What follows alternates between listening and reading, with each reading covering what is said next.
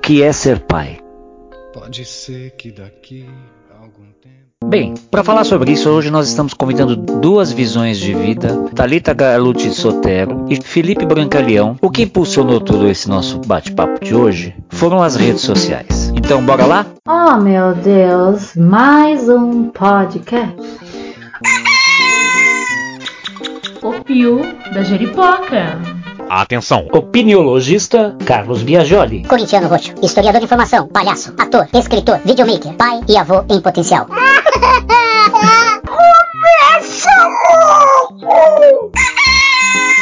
O Pio da Jeripoca. Talita Galuti Sotero. É italiano para espanhol, exato. Quero ler o post que a Talita postou é, por conta do mês dos pais, né? Que me chamou a atenção e me deu vontade de conversar com ela. Diz ela, isso em 29 de julho. Gente, se a gente fosse depender de seres humanos que têm pinto exercendo paternidade, a humanidade estava ferrada. Eita! Talita, diz pra gente quem sois vós. Bom, sou natural de Piracicaba, interior de São Paulo. Sou jornalista de formação, agora tô no universo da história também, né? Sou feminista. Dá, dá pra me colocar aí nesses, nessas caixinhas. Que história é essa que você falou no Facebook? É, esses tons irônicos e sarcásticos, eles permeiam muito parte da minha linguagem. E talvez acho que seja um recurso até para chamar atenção de alguma maneira, né? E ali naquela postagem especificamente, eu tava sendo motivada por uma discussão que estava acontecendo nas redes sociais e em função da propaganda que estava sendo veiculada nas redes em relação a Tami, Gretchen. Atenção! atencioso, que é carinhoso, que é preocupado, que protege, que cuida, que ensina, que coloca de castigo quando precisa, dá vida pelo seu filho. Não é só a questão financeira, ir lá e bancar. Às vezes você pode não ter a mínima condição financeira de bancar o seu filho, mas você dá amor, dá atenção, dá carinho, dá presente, levar para passear, buscar na casa da sua ex-mulher e ser um pai presente, isso faz toda a diferença. Mas toda a diferença mesmo. Pai é isso. Mesmo que ele não saiba ser carinhoso, que ele demonstre de outras formas, esse é o melhor dele. Então dê o seu melhor também para ele e assim você transforma ele numa pessoa melhor. E é isso que eu quero para para nossa sociedade aí, transformar as pessoas em pessoas melhores. A gente precisa de educação para tudo isso. Ficou bem claro agora? Hum. Tava fazendo ali uma propaganda do Dia dos Pais para uma grande empresa de cosméticos, né, aqui no Brasil. E aí, motivada por isso, eu acabei soltando ali aquela frase de maneira sarcástica, mas evidentemente acreditando nela. Quando eu digo isso, eu tô dizendo, inclusive, a partir de algo que é um fato estatístico no Brasil, em que há uma imensa parcela da população brasileira, acho que são 4 ou 5 milhões de crianças cujo nome do pai não está no documento e, evidentemente, são lares que são construídos apenas por mulheres, né? Por mães e avós, tias, enfim, quem quer que seja, né? E a gente sabe que não só essa ausência dessa figura do pai, né, dessa figura paterna nesses lares, essa ausência, mesmo que na presença, também pode acontecer, ainda que crianças, pessoas no geral, tenham o nome do pai no, nos seus documentos, né? Então aí já tô até ampliando que não é só quem não tem pai no RG. Né? O Pio da Jeripoca. Ali naquela provocação, dizer, inclusive, evidentemente de uma maneira sarcástica, de que a humanidade estaria ferrada se dependesse dos seres humanos possuidores de pênis, né, de pinto, etc., é dizer que, na verdade, o exercício da paternidade, o estar pai ou ser pai, acho que pegando até um pouco da sua fala, né, do, do que é ser pai, para mim, acho que está muito mais alinhado num fator é, de reprodução social do que, evidentemente, de um fator biológico, né? Até porque a, a, partir do fator biológico existe uma outra problemática que é o homem. Evidentemente, aqui que eu estou colocando de maneira muito generalizada, mas a partir de uma realidade, ele opta por ter filho ou não, né? É aquela velha expressão que muito se diz, né? Que homem, é, num, num estado como o nosso, que criminaliza mulheres que, que decidem por não seguir com, com uma gravidez, os homens podem não seguir com uma gravidez, né? Oh, Disgusting.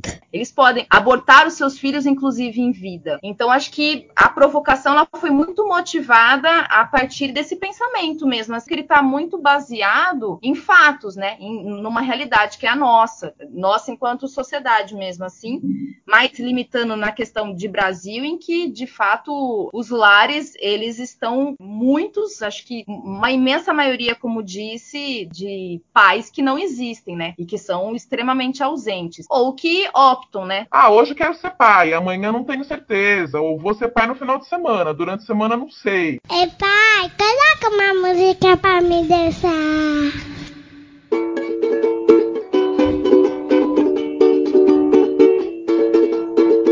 Eu sou cercado por feministas dentro de casa, tenho três filhas. Eu vivo em xeque o tempo todo. Eu acho isso muito positivo, mas ao mesmo tempo, para mim, muito dolorido, né? Porque eu era menina nos anos 70. Era ainda um modelo bem anterior a esse que nós estamos agora desenvolvendo nas grandes cidades. Eu gosto muito de deixar isso claro. Porque se você for para o campo, para o meio rural, que é a grande parte do país, a situação ainda está no antigamente. Ai, meu Jesus! Como que é isso? Ser pai, o que, que é? Sustentar? Não, não é mais sustentar faz tempo, né?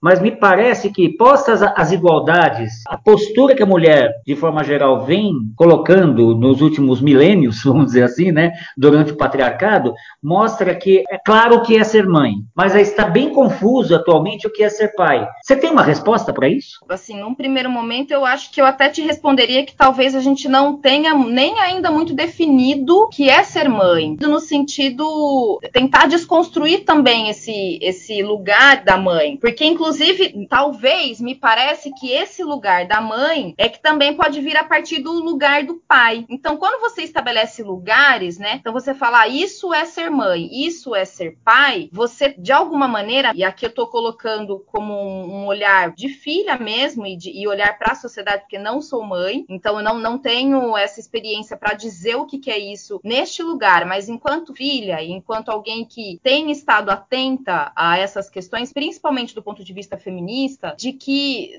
a questão da desconstrução ela vai partir, é, inclusive, do que, é, do, do, que é ser mãe. Porque nesses tempos de patriarcado, e aí tentar fazer aqui um recorte de tempo mesmo, a partir do, da, da consolidação do, do, do sistema capitalista, né? Essa definição do que é ser mãe, ela justamente coloca o pai como alguém que pode optar. Ser ou não ser.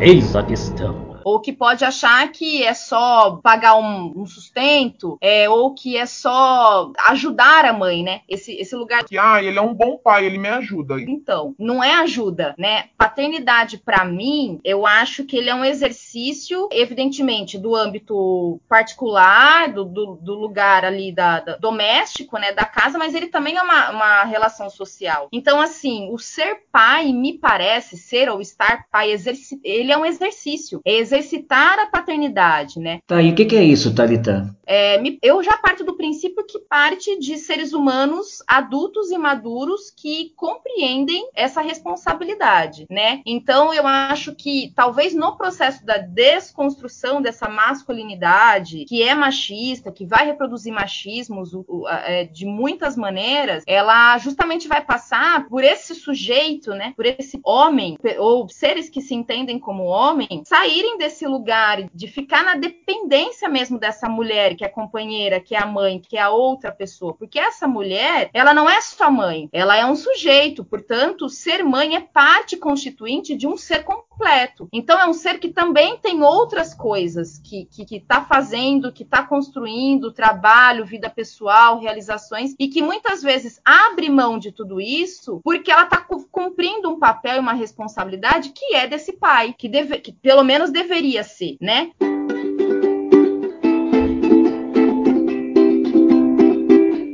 Coisa do dividir as tarefas do dia a dia, e aí, assim, da vida em casal e aí com filhos, né? Ele parte de dois sujeitos adultos, né? Então, assim, a gente vai entender, então, que há uma construção social muito pautada pelo machismo e pelo patriarcado de passar mesmo a mão na cabeça do homem o tempo todo, e aí a gente sempre fica reproduzindo esses meninos adultos, né? E aí essa mãe, então, portanto, passa a ter que fazer esse papel também Por isso, se fosse depender dos seres humanos com um pinto, a humanidade estava ferrada, porque quando não há alguém que está ali responsável por aquela criação, no, na figura do pai, alguém está fazendo. Quem é?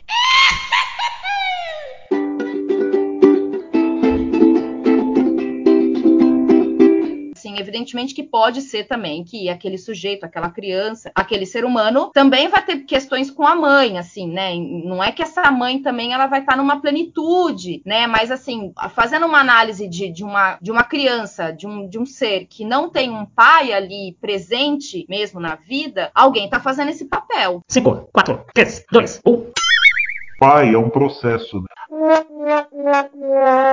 A mãe fecundada já é mãe, queira ou não queira. Então, pensando em estrutura, é lógico que dependendo da cultura e das condições, ela pode vir escolher interromper aquela gestação. Mas vai ser uma mãe escolhendo interromper aquela gestação. Quanto ao homem, a estrutura que nós temos nesse momento permite nem sequer ficar sabendo. E tudo bem. E mesmo ao ficar sabendo, também permite a possibilidade de não se envolver. E tudo bem. E mesmo ele se escolhendo se envolver, a estrutura permite que ele se dê determinadas possibilidades que a mulher, pelo contrário, é tirado. O homem, não, o homem tem que trabalhar, ele já tem muita coisa na cabeça. E outra, você pariu. Como um- uma premissa de que isso é coisa que a mulher tem que resolver. Por exemplo, gente, a gente dirigindo, a diferença. Eu pego o carro com a família. Aí eu tenho um objetivo, muito claro. Eu vou para tal lugar. Beleza. Eu ligo a- o Waze e vou e tal, e, e vejo os melhores caminhos, dirijo com, com determinada objetividade, blá blá blá. Bom, me- mesma situação se Leia dirigindo.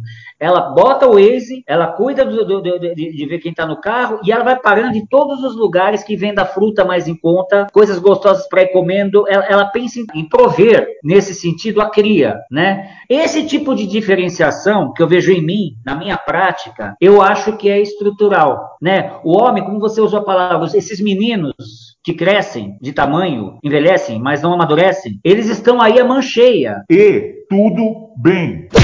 Entendeu? A gente é um processo. Você vê algum- alguns túneis que levem a, a alguma luz nesse sentido? apesar né, dos pesares e da conjuntura, do contexto, etc, etc, eu sou uma pessoa, eu particularmente sou uma pessoa que eu, eu acredito bastante na humanidade, né? Eu acho o ser humano um ser muito capaz de, de ah, provocar transformações, até porque nós estamos em constante transformação do ponto de vista factual mesmo, né? Nós aqui, enquanto futuros historiadores que somos, é, a gente justamente estuda esse movimento, né? Abre aspas. História é o movimento das relações humanas. Fecha aspas. né? Em alguma medida é isso também. Mas assim, eu, eu confesso que eu acho que um primeiro passo que eu sempre tento colocar quando não acontece das pessoas já virem com, com certas. com homens mesmo, né? Já virem na defensiva e etc. De que o homem, ele, nesse processo, então, se ele tá se colocando como uma pessoa que quer se Desconstruir, né, essa palavra que, que a gente usa tanto, né? Uma primeira luz, talvez, nesse, nesse fim do túnel, é justamente assim: o homem entenda o que é ser um adulto funcional e que ser um adulto funcional e que, por escolha ou não, porque talvez uma gravidez ela também possa acontecer, né? Não é algo que é extremamente planejado, é, a gente sabe disso, mas que ele entenda o que abarca tudo isso, ele sendo então um homem, um adulto funcional. E quando eu tento estabelecer esses, esses contatos, desse ponto de vista mesmo do machismo estrutural e que evidentemente vai permear as relações da família, né, da construção dessas das famílias com filhos, etc, é que esses caras, além deles se reverem e entenderem então que eles são adultos funcionais, que eles de fato escutem essas parceiras, né? O que elas estão tentando colocar, não ficar tanto na defensiva, é ser honesto mesmo, assim, é, é tratar aquela parceira como um outro adulto, portanto, com muitas questões, Minha mãezinha querida, ô minha mãe adorada, és a mulher da minha vida, minha santa imaculada. Então, por exemplo, a mãe, que na sociedade machista ela é, é- é um- uma categoria extremamente romantizada e que provoca profundas violências com essas mulheres o tempo todo, de invisibilizar esse sujeito, esse sujeito não, não ser mais possuidor de uma autonomia, então ela vira mãe. que olha, agora você é mãe. Então a mulher ela é isso, ela é uma categoria, ela é uma esposa, ela é uma mãe, ela é uma, ela é um outro sempre, né? A partir desse referencial que é que é o homem, né?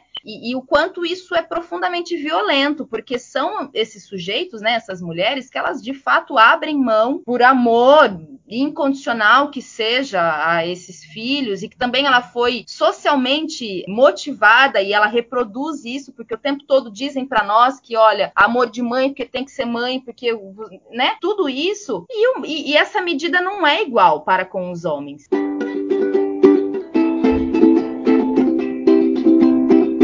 Essa luz no túnel, eu acho que ela vai partir não das mulheres, ela vai partir dos homens. O patriarcado é um sistema que ele foi produzido, ele é operado por homens. Então é a masculinidade que precisa se rever, até porque o machismo, por exemplo, tá, a mulher ela tá sempre sendo lembrada do machismo absolutamente o tempo todo. Talvez a luz no túnel é que de fato esses homens, eles de maneira muito honesta tentem ouvir essas mulheres. E é evidentemente que também compreender me parece que feminismo de terceira onda foi ali na década de 80 e 90 e a gente está vivenciando agora um feminismo de quarta onda. Então, assim, a gente está falando de uma estrutura social que, como você já disse, ela é milenar, né? E ela se aprofunda de maneira muito mais violenta a partir aí dos últimos cinco, cinco séculos e meio, mais ou menos, né? Que é quando o sistema capitalista ele passa a se consolidar mesmo, né? Então, a partir disso, a gente tem uma sociedade que é profundamente violenta com as mulheres. Então, evidentemente que hoje, nesse feminismo de quarta onda, essas mulheres do século XXI estão também se entendendo é, como feministas e o que, que é o feminismo. O movimento feminista ele é um movimento político, no sentido amplo mesmo, assim, do, da palavra e do conceito, né? Então, assim, sendo é, um movimento, inclusive, é algo que está em, em movimento, né? Não é algo acabado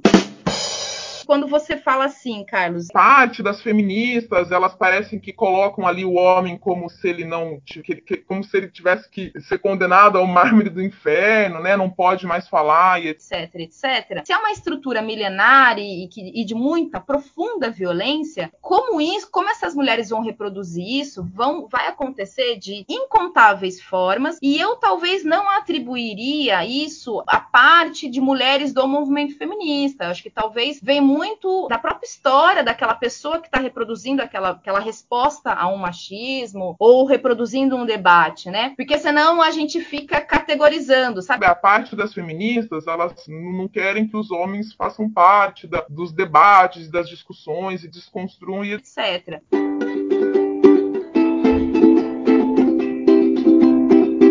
Hoje em dia a gente está, inclusive, nessa questão do movimento feminista, é, todo, toda mulher, em alguma medida, tá, e que bom, inclusive, né, que tá, tá levantando essa bandeira e dizendo, não, sou feminista. Uh, mas o que é ser uma mulher feminista?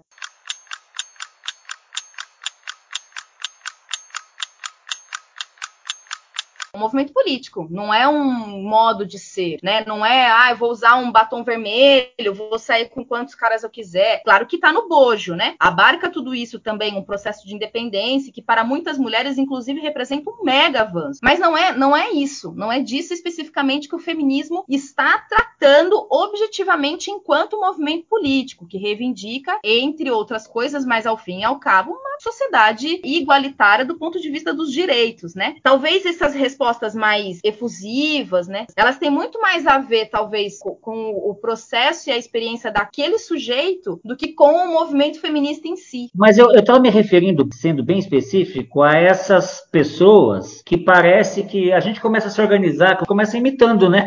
Ó, isso parece que está dando certo, vamos ver como com a gente como que seria. E aí logo vem um comentário que fala assim: Ah, agora, agora resolveu fazer roda. Agora acha que pode falar sobre. Agora esqueceu tudo que a gente sofreu. Sabe essas coisas?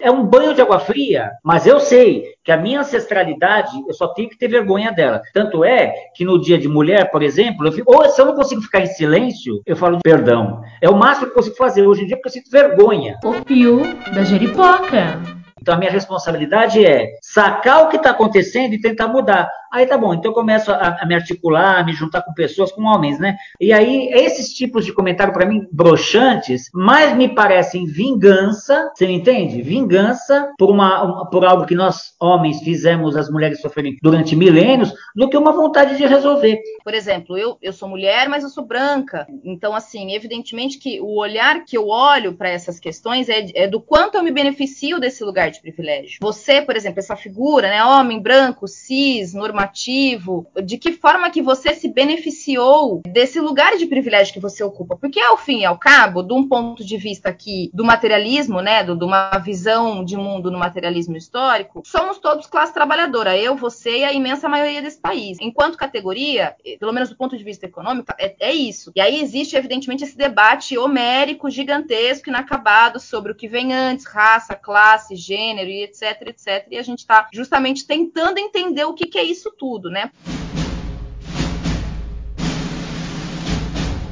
Recomendo a leitura do Abre aspas. Feminismo para os 99%. Fecha aspas. É um livro que vai justamente tentar articular essas relações de raça, classe, gênero. Foi editado pela Boitempo, são três autoras, eu não sei se todas são estadunidenses, então ele se propõe como um manifesto. E ele justamente vai tentar, de alguma forma, responder aonde é que o feminismo entra nesse bololô todo que a gente está hoje, ano 2020, e toda essa questão que a gente está vivenciando. E aí eu vou dizer que o feminismo, ele na verdade está em tudo a partir desse livro, porque o feminismo ele é uma mudança de mundo mesmo. Ele é um rompimento com esse mundo e a proposta de um mundo diferente desse, né? Porque esse realmente a gente já entendeu que não deu certo. Ele é muito mais amplo do que uma categoria limitada com pautas muito específicas, muito próprias, né? Então é muito muito importante olhar para isso, inclusive até o que o que se fala muito é educação feminista. Então, assim, mães feministas, como é que elas vão educar os seus pais? E os pais que olham o mundo a, par a partir de um olhar feminista, como é que eles vão educar os seus filhos? Qual é o exercício de paternidade que um pai vai fazer é, a partir desse olhar, né? Justamente por isso a gente convidou também o Felipe Brancalhão, que vai estar com a gente falando justamente sobre isso no próximo bloco. Eu não acho que paternidade, como ali naquela discussão, né? Claro que a partir de uma campanha de uma empresa que lucrou muito, inclusive, em cima dessa campanha, porque ela mobilizou todas as redes sociais em torno disso. Essa reação por parte dos homens, né? De parte do, de parte dos homens, assim eu quero dizer, né? É muito raivosa de falar não, isso não é pai, porque pai é isso, isso é ser pai, ela é uma mulher. E aí tem toda a discussão da, né? Do do, do, transgênero e etc. Enfim, Tami quer os, os homens que achem isso ou não, ela é um homem trans. Paternidade, pelo menos para mim, ele não é um fator biológico, ele é também, né? Então, assim, a materialidade da vida, claro que a gente está falando do pai este, que é o, o depositor ali, né, daquela semente que vai virar um feto, uma criança, etc, etc. Mas o pai biológico e a paternidade, elas estão em, em lugares muito diferentes e que o, o cara pode ser as duas coisas, evidentemente. Mas ele opta por não ser a outra coisa, que é o exercer a paternidade. É aí que vem a minha provocação.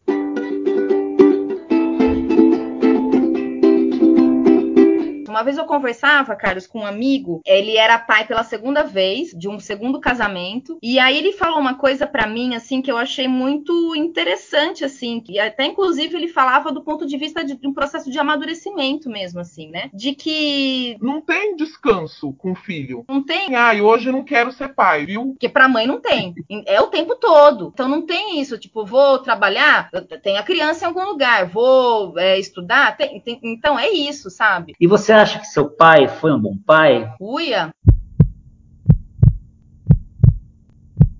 Do, do, ponto de vista de uma elaboração feminista e até em alguns campos afetivos, eu acho que não. Gente, fiquei bege. É que bom e mal é, é, muito, muito amplo, né? Que eu sou caçula de dois irmãos homens mais velhos e meu pai sempre repetia assim: Olha, dos homens eu até sou responsável, mas a mulher, a responsabilidade é da mãe. Se alguma coisa acontecer com ela, se engravidar, sem casar, se de repente arrumar um namorado, é, e to toda essa configuração, até porque a gente está falando também de um sujeito nascido em 1948, que tem uma filha de 34 anos. Com certeza, eu desde muito nova eu tive, e isso faz parte também de uma construção de uma mulher que quer, que quer em algum lugar ter uma, um processo de autonomia. Eu tive que lutar bastante discursivamente, inclusive, né, para não ficar reproduzindo o que se o que se queria de uma mulher e etc, etc. O pai ele tem muita preocupação porque até hoje eu não casei. Ah, vai ficar o tempo todo estudando, vai passar ali a vida é, lendo livro, né? Ele brinca comigo, etc. Então meu pai, ele acho que ele passou por fases, viu, Carlos? Eu, agora mais velho, né, com seus 72 anos, ele já tá numa fase que eu consigo compreendê-lo é, e consigo estabelecer uma relação um pouco mais afetuosa, mais carinhosa nesse momento, nesse, nessa fase da vida dele e da minha vida. Mas fui criada num lar que, majoritariamente, no campo dos afetos, foi um lar que, que quem reproduziu isso, ou seja, foi pai e mãe de muitas formas e de muitas maneiras, é por uma mulher, por uma mãe, né?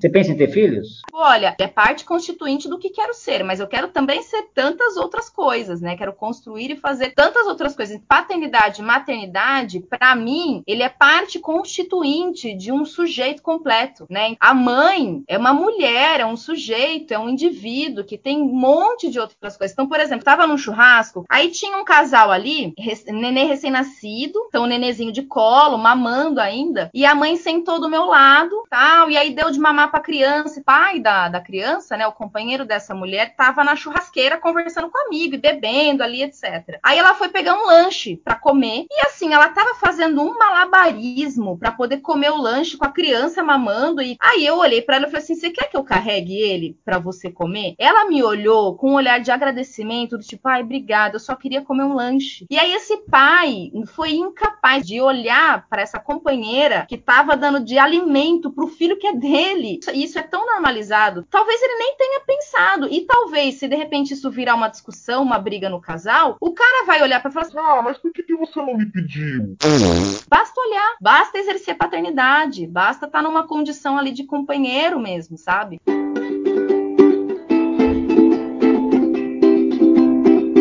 Não é uma opção, né? ejaculou, fecundou, Engravidou. é pai, é pai. E se você largou seu filho, você abortou. Ponto. Se você conseguir entender isso com o coração e não só com a cabeça, né? De, de, de cima e de baixo, como se diz, se diz, no cunho popular, né? Eu acho que já vai ter uma mudança, né? É, se a gente quer falar disso, desse assunto, é pensar na criança, no garoto, né? Pensar no garoto, sabe? Estou falando de quatro anos, cinco, não tem outra saída. A gente, eu acho que é por isso essa briga imensa da velha ordem contra a, a identidade de gênero, as bandeiras identitárias e tudo mais, porque vai mudar, vai mudar, vai mudar radicalmente.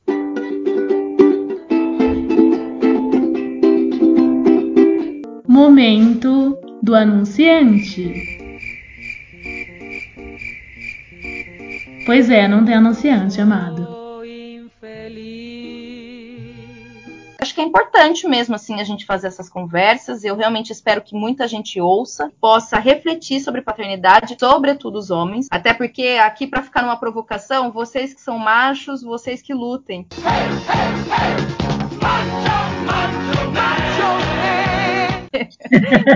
Vocês que fizeram tudo isso que está acontecendo. E aqui não estou pessoalizando na figura do Carlos, nem de nenhum, absolutamente nenhuma outra pessoa. Estou colocando do ponto de vista da estrutura. Portanto, todos nós reproduzimos, em maior ou menor grau, todas as relações de poder que essas estruturas de opressão, né, que a gente está tá inserido, fazem com a gente, né? Então, obrigada, é Carlos.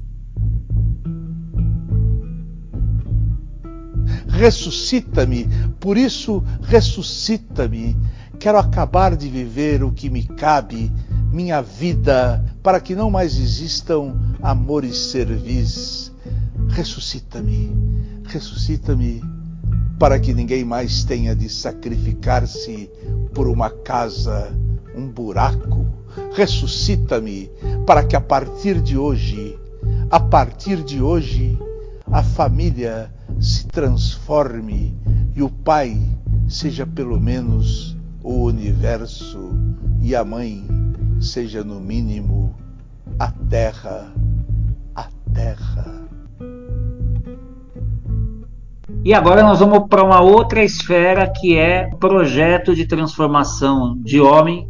Então seja muito bem-vindo, Felipe Brancalhão. Conta pra gente, quem sois vós? Muito obrigado pelo convite, Carlão. Sou professor de teatro, gosto de me apresentar assim, porque é uma defesa mesmo de um lugar no mundo. Acho que ser professor e de teatro, até porque sempre ouvi muita gente falar que eu sou menos artista porque sou professor e eu só acho que eu sou artista porque sou professor. E não porque dar aula é uma arte, mas porque eu sou professor de teatro. Então não tem outra coisa que eu faça senão lidar com a própria arte. Hashtag, fica a dica. E sou pai de três garotos, enfim, marido da Ana Sharp, com quem também eu aprendo pra caramba. E, e é isso. Prazer estar aqui contigo. Coloquei lá um post irônico lá, né? Aí a partir disso a Albinha, né, a Alba Brito, muito querida desde a época da Escola Livre de Teatro, colocou a seguinte questão. Ela falou assim: Atenção. Para definir o que é um paizão, vale o ponto de vista da mãe da criança ou só o da criança ou os dois? O que faz um homem para ser paizão? Me chamou a atenção a resposta do Felipe. Abre aspas. Eu cresci achando que meu pai era paizão e na verdade ele era apenas um pai de final de semana. Divertido, companheiro, mas final de semana. A minha mãe e minha avó ficaram com toda a carga de me educar e formar meu caráter. Foi o que a Thalita falou no bloco passado, bastante sobre isso, inclusive. Hoje, se sou quem sou, muito devo a elas. Ele me ensinou a diversão, mas todo o meu empenho com a vida vem dessas mulheres. Como pai hoje, também posso dizer que este é um lugar bem confortável, porque a sociedade nos estimula a fazer o mínimo e nos achamos o máximo. E olha que aqui em casa os papéis estão invertidos agora. Eu cuido da casa e dos meninos. Nesse momento, a, a jornada tripla está comigo. E é impressionante o quanto me incensam por isso. Estão me incensando como ótimo pai porque eu educo os meus filhos, porque eu assumo as minhas responsabilidades. O padrão é muito baixo mesmo. Ah, em tempo. Relação afetiva também é estar ali para dar limite, dizer não, ser o despertador, ajeitar o almoço. Romantizamos demais o que é relação afetiva, acreditando apenas que é o carinho e amor que os filhos nutrem por nós. Mas segurar o ódio que eles sentem quando estamos ali, dando os limites, é uma baita relação afetiva.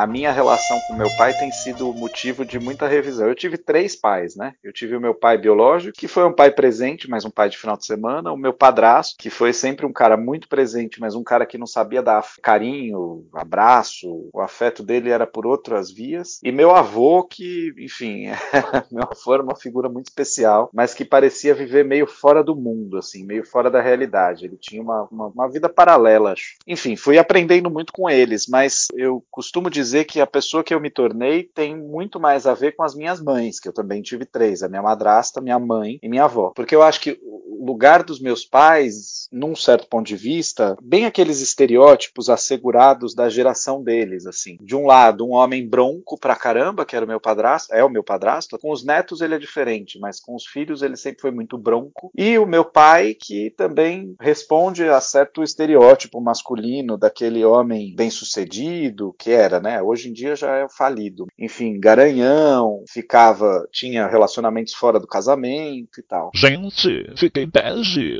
E eu cresci vendo esses modelos de homem, eu, eu tinha muito medo de repeti-los, me pego até hoje repetindo muitas vezes, mas para mim é uma preocupação muito grande. E aí quando eu li o post da Alba, essa história de paisão, né, eu fiquei me questionando porque esse é um desafio diário, assim. Eu sou pai de três meninos, então tem várias questões que me atravessam nesse sentido.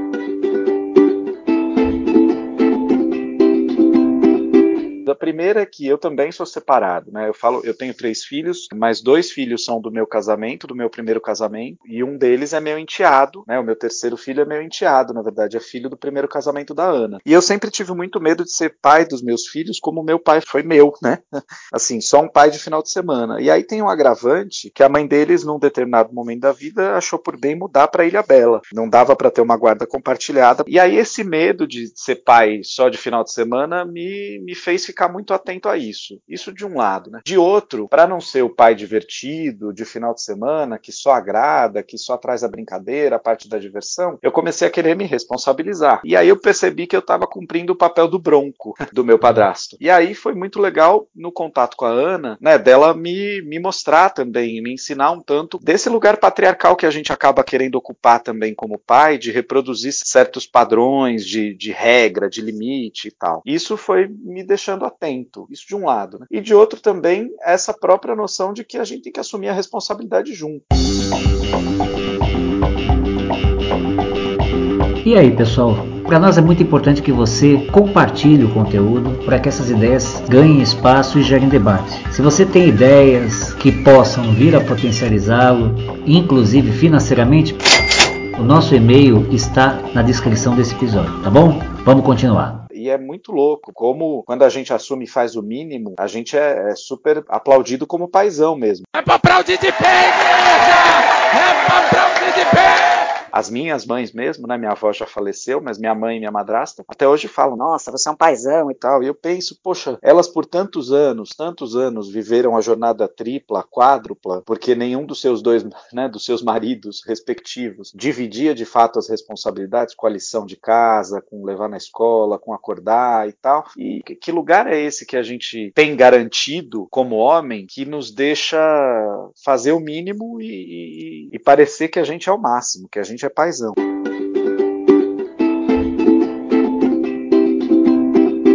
Essas implicações sociais todas que nos garantem esse lugar de conforto mesmo, a criança nem sempre se dá conta, né? Porque a gente tá ali, a gente cumpre um papel social de, de brincar de vez em quando, de levar para passear, de dar um presente, de fazer um programa diferente. E no fim, quem tá na rotina diária ali é a mãe. É a mãe que pega no pé, a mãe que acorda, que dá a hora de ir pra escola, que manda fazer lição. E aí parece que relação afetiva é só o momento do amor, do prazer, da diversão, do carinho, como se uh, a raiva que a criança sente da mãe porque ela é o despertador não fosse afeto, né? Então, assim, dividir essa responsabilidade eu acho um mínimo, né?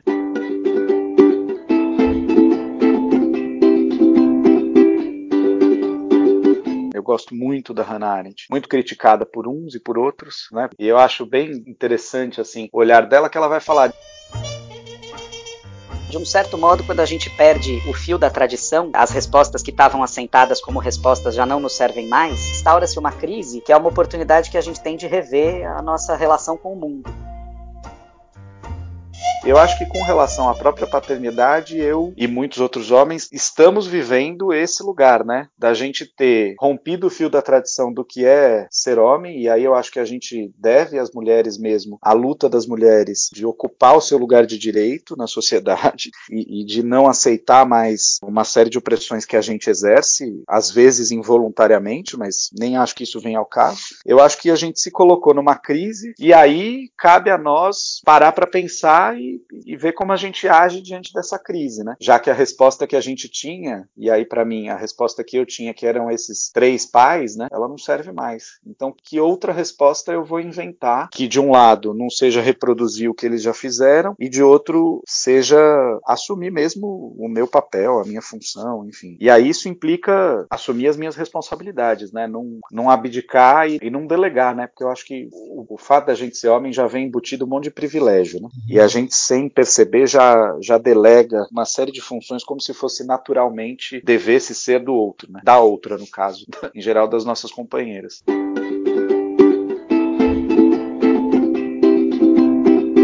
E agora, por exemplo, que a gente mudou um pouco a relação de trabalho aqui em casa, a Ana está sendo a provedora nesse momento e a minha carga é muito menor que a dela. Então, assim, a lição, a louça, fazer o almoço tá na minha conta, porque ela não tem tempo para fazer. E aí, é, porra, é exaustivo, é o trabalho não remunerado, né?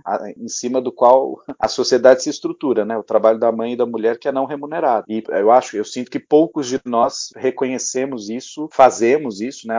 Esse trabalho ou, no mínimo, dividimos esse trabalho. E não acho que a gente tem que ser louvado, insensado e nem fazer propaganda, não. Acho que é, é o mínimo mesmo. Enfim.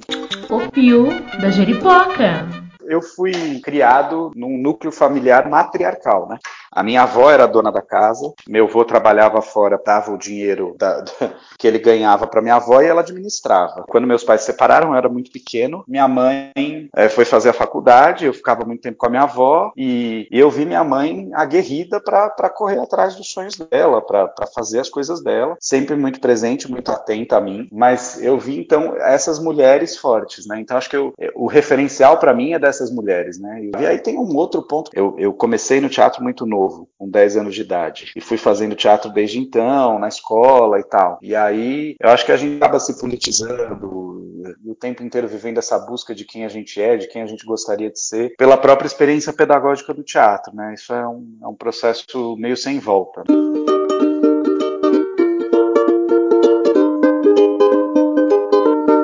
Quando eles falam, cai sua boca porque não é seu lugar de falar, eu sinto muita, assim, muita dificuldade da pessoa não, não, não me dar a chance de falar. Isso tem sido para mim o meu maior desafio. Um deles, não é o único. Aí, num exercício desgraçado e doloroso, eu consegui entender a questão estrutural, eu, né, eu consegui perceber que não é o meu RG, o meu CPF que estão na baila, né? E sim toda a minha ancestralidade vergonhosa. Você consegue mapear um pouco, dar um pouco de, de você nesse sentido?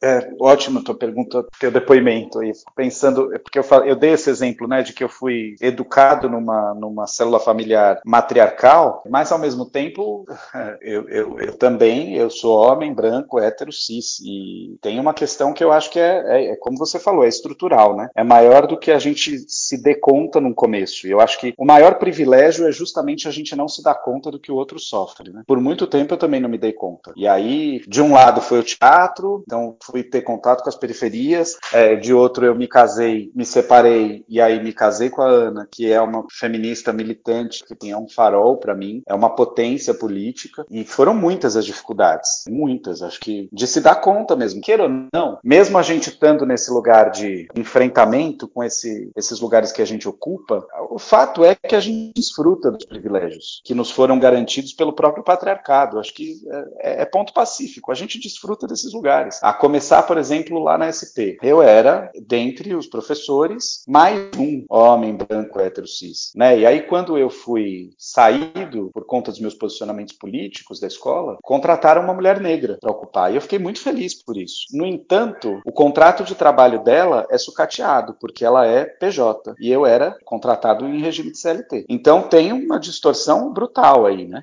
Quer dizer, ela não tem férias, 13 terceiro, convênio para as filhas dela, não tem autonomia com relação ao horário, ela tem que cumprir. Então é muito louco a gente perceber como muitos dos, dos discursos de espaços inclusivos, eles não incluem de fato, porque eles não dão conta das políticas que nós temos como privilégio, né?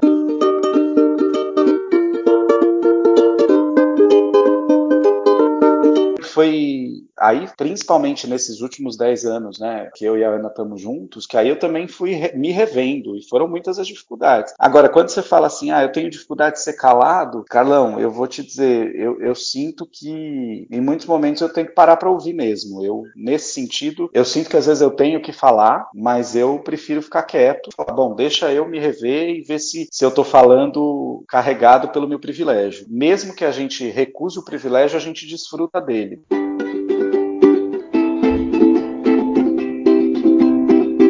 Eu me lembro de uma situação, eu dei aula na educação básica num colégio de freiras e foi super polêmico até essa minha aula. Foi logo na sequência, um dia de aula, logo na sequência daquele estupro coletivo que teve numa escola. E aí eu cheguei e eu não conseguia dar aula de qualquer coisa que não fosse olhar para aquele problema, que a situação tinha acontecido com, com adolescentes da idade dos meus alunos. Né? Então não dava para fazer de conta que eu não estava vendo o problema. E eu falei, comecei a conversar com os alunos. E aí foi muito louco. Eu falei, eles, mas eu não, não, sou estuprador. Eu falei, lógico que não. Mas todos nós somos estupradores em potencial. Mas, mas como assim? Eu nunca vou ser um estuprador. Eu falei, pera, é só a gente levantar a mão aqui na sala agora. Quantas das meninas daqui atravessam a rua se estivessem passando na porta do colégio à noite e vissem um garoto de capuz do outro lado? Quer dizer, a gente, a gente não passa por isso como homem. Isso é um privilégio nosso, da gente não temer ter o nosso corpo violado porque outra pessoa está no mesmo, na mesma calçada. É um baita de um privilégio. Então, se eu eu não, se eu não recuo e falo, bom, esse lugar é um privilégio, eu vou ter muita dificuldade mesmo de entender. E aí eu sinto que, sem dúvida, às vezes vem um cala-boca, vem um para, você vai me escutar, e a gente tem a tendência de tomar para si, né? Mas é isso, eu sinto que não é pessoal. Às vezes também é, e é importante que seja, mas diz respeito a esse privilégio que é estrutural. E aí, não sei, acho que a gente carrega o ônus mesmo dessa ancestralidade vergonhosa, como você falou. E nas nossas micro-relações, a gente vai se reconstruindo e conversando e dialogando e perguntando.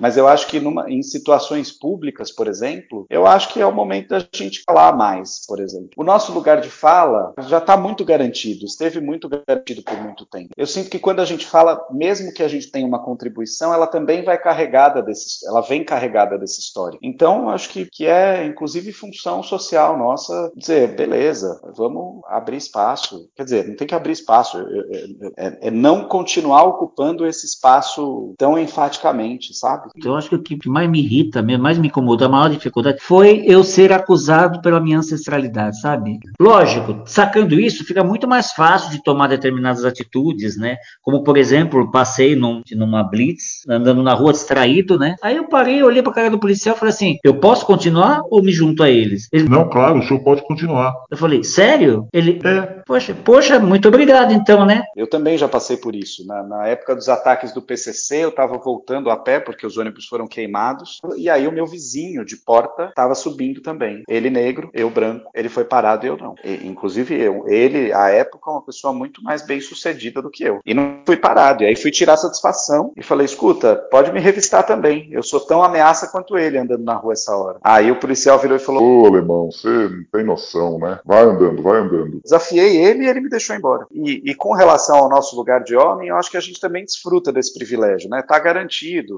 E a gente acaba desfrutando dele.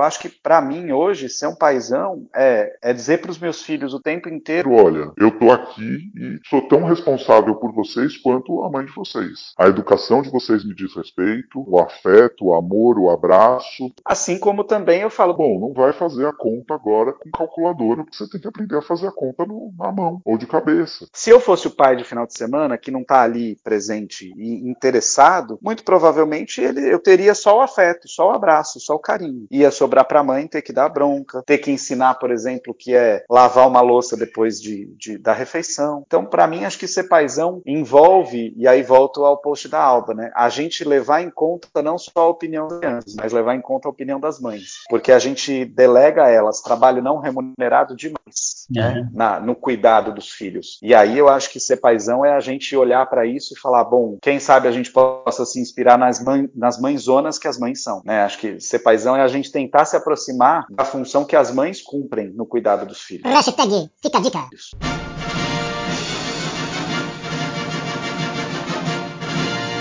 Tem um vídeo do Porta dos Fundos que eu adoro, que o cara vai morar sozinho e aí ele chama um cara da manutenção para dizer: Poxa, olha, eu tava com problema.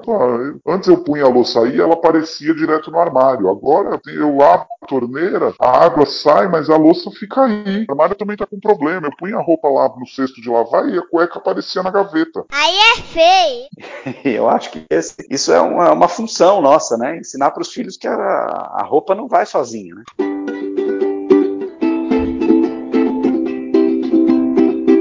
Como eu vejo a organização dos homens, eu não sei, eu, eu, eu tenho muito medo da gente se organizar para ficar reproduzindo o discurso, mas nem todo homem. Ai. A gente não é assim. Posso não ser, mas de novo, né? Desfruto dos privilégios. Então acho que é saudável a gente se organizar para se ouvir, para conversar, mas do ponto de vista prático, vamos conversar, que nem a gente está fazendo aqui, vamos conversar, mas o que, que a gente pretende como projeto? Como a gente pretende se transformar? Porque se a gente ficar lamuriando, ah, eu também sofro, tem o machismo sobre mim. É, mas eu me aproveito dele pra caramba. Porque a gente não pode mais olhar alguém na rua porque parece que a gente tá assediando. Ah, você acha? É, talvez sim. Talvez a gente não possa mesmo. Como é que a gente pode, de fato, abrir mão dos privilégios e, e, lutar junto das mulheres por uma sociedade mais igualitária? Acho que aí faz sentido a gente se organizar. Pensar o futuro, pensar as nossas ações concretas. A gente fazer uma roda terapêutica, aí eu acho que, enfim, não sei, não sei. Eu faço análise.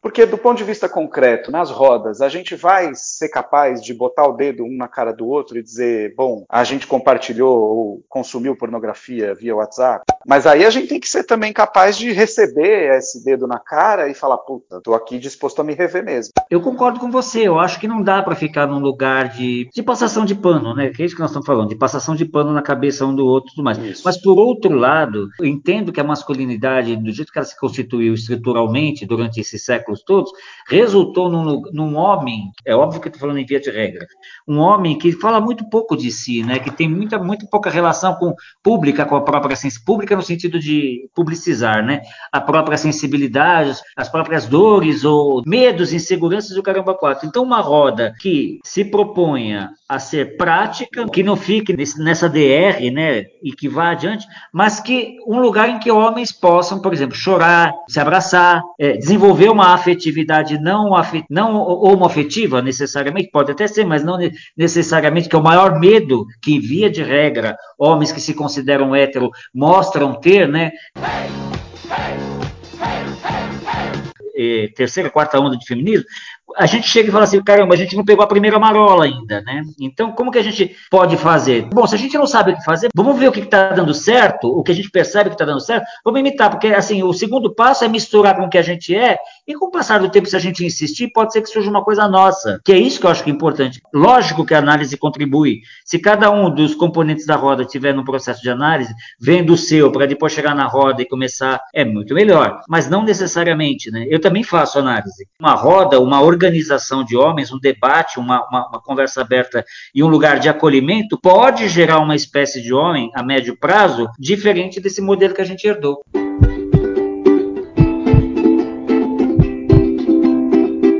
Me lembro de uma cena que para mim é muito marcante até hoje. Eu desobedeci minha avó é, com 10 anos de idade, 11, quebrei o braço, quase morri porque bati a cabeça na guia tal. Fui socorrido por uma senhora na rua, estava com muita dor, doparam de remédio e eu meio dopado me lembro do meu padrasto, aquele homem bronco, ajoelhado, chorando do meu lado, chorando de preocupação. Naquele momento eu vi ele demonstrando afeto. Hoje ele faz isso com os meus filhos, com muito carinho. Mas para mim o momento de afeto dele comigo, eu lembro lembro dessa cena. De outro lado, eu, pelo fato de eu ter feito teatro a vida toda, para mim esse lugar de expressão da sua sensibilidade, de expressão do sempre foi tranquilo. Eu sempre fiz isso publicamente, faço isso com os meus filhos. Eu, eu adoro. Então assim, conquistamos esse lugar de expressão dos sentimentos. Eu entendo quando você me diz, poxa, é legal a gente ter um lugar de expressão. Acho que sim, mas eu sinto que talvez isso não seja para mim uma preocupação porque é um, é um processo que eu fui vive, vivenciando, né? Sempre. Também sei, né? A gente gente está na quarta onda do feminismo. O que, que a gente vai fazer? Então vamos projetar coisas? Vamos projetar coisas. Mas em que medida a gente também fazer uma roda, um círculo, não é a gente querer puxar para si de novo o protagonismo, para a gente falar da nossa masculinidade, para a gente falar das nossas crises. E de novo a gente se umbiga como homem. E a gente sempre só pensou na gente mesmo. Né? Então eu sinto que talvez fazer uma roda em que a gente aprenda com as mulheres, ouça, sabe, é, trazer para que elas falem dos problemas delas, possa ser mais efetivo para que a gente mude o nosso comportamento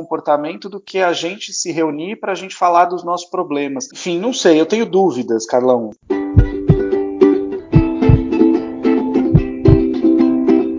É muito importante que nesse momento o homem se organizem de alguma forma, entendeu? Eu, eu, não tentem tirar um pouco do atraso, a coisa não vai ser de repente que vai acontecer, não vai ser por passe de mágica, né? E a gente já está percebendo também que nem por força de lei, né? A coisa vai ter que ser é, de dentro para fora mesmo, vai ter que partir de uma de um encantamento, seja ele qual for que faça com que homens parem, puxem o freio de mão, fala, desce desse carro, olha para o carro no estado que ele está, né? Tô sentado à beira de um caminho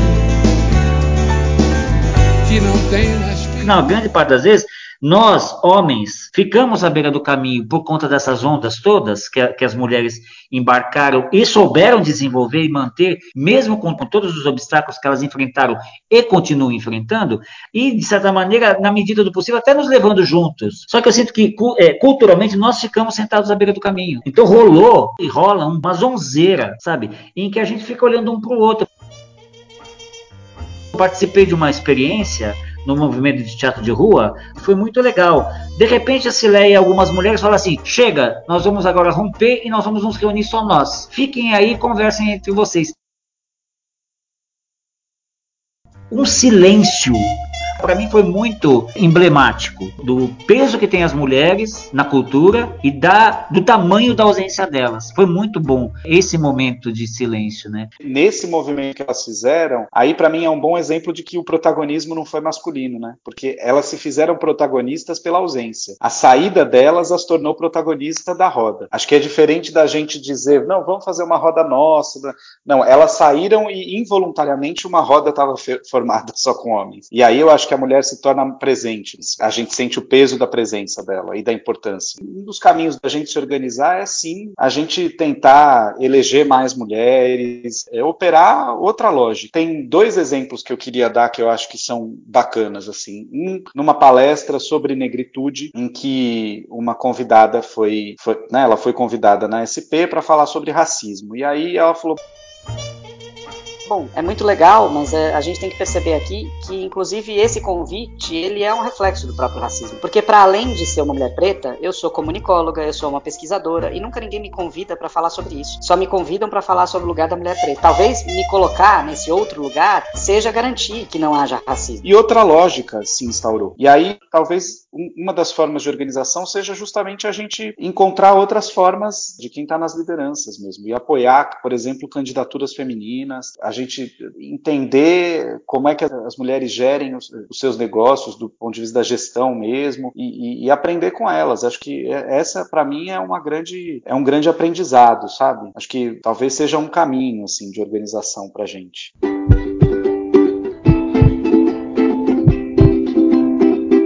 Segundo exemplo que eu queria dar foi uma roda para se discutir o machismo no humor. A Ana, bom, você conhece, ela é aguerrida no Facebook. E, e ela entrou no embate por conta do local onde ia acontecer, que é um teatro de um grupo consagrado, sabidamente reprodutor de inúmeras situações de machismo. Um espaço cultural bastante famoso ali na Praça Rússia.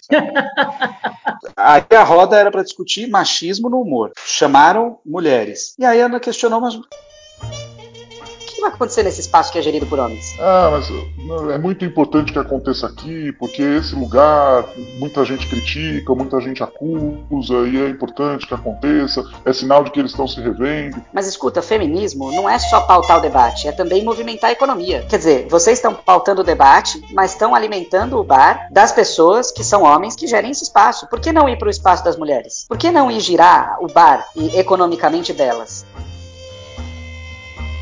Então, acho que um jeito da gente se organizar também é a gente validar, é, validar não, porque elas não precisam que a gente valide, mas a gente frequentar e investir economicamente mesmo na, nas iniciativas das mulheres. Eu acho que a gente vai começar a aprender, porque elas gerem as coisas de uma maneira que não é a nossa. E acho que a gente precisa aprender. Então, acho que essa é uma forma de organização possível também, da gente se encontrar nessas outras iniciativas. Por isso que às vezes eu tenho medo da gente ficar só entre nós, entende?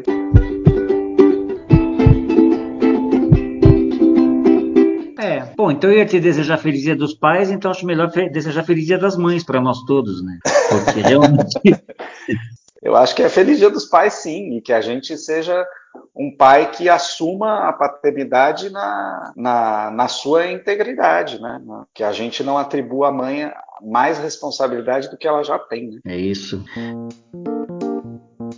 Bom, Felipão, muito obrigado aí pela tua participação. Obrigadão, Carlão. Parabéns também pela iniciativa do podcast, de trazer debates à tona, né? Super bacana. Thalita, você também, muitíssimo obrigado pela sua presença aqui nessas reflexões todas. A gente acredita que dessa forma a gente contribui na justa medida para esse debate infinito. Muito obrigado mesmo.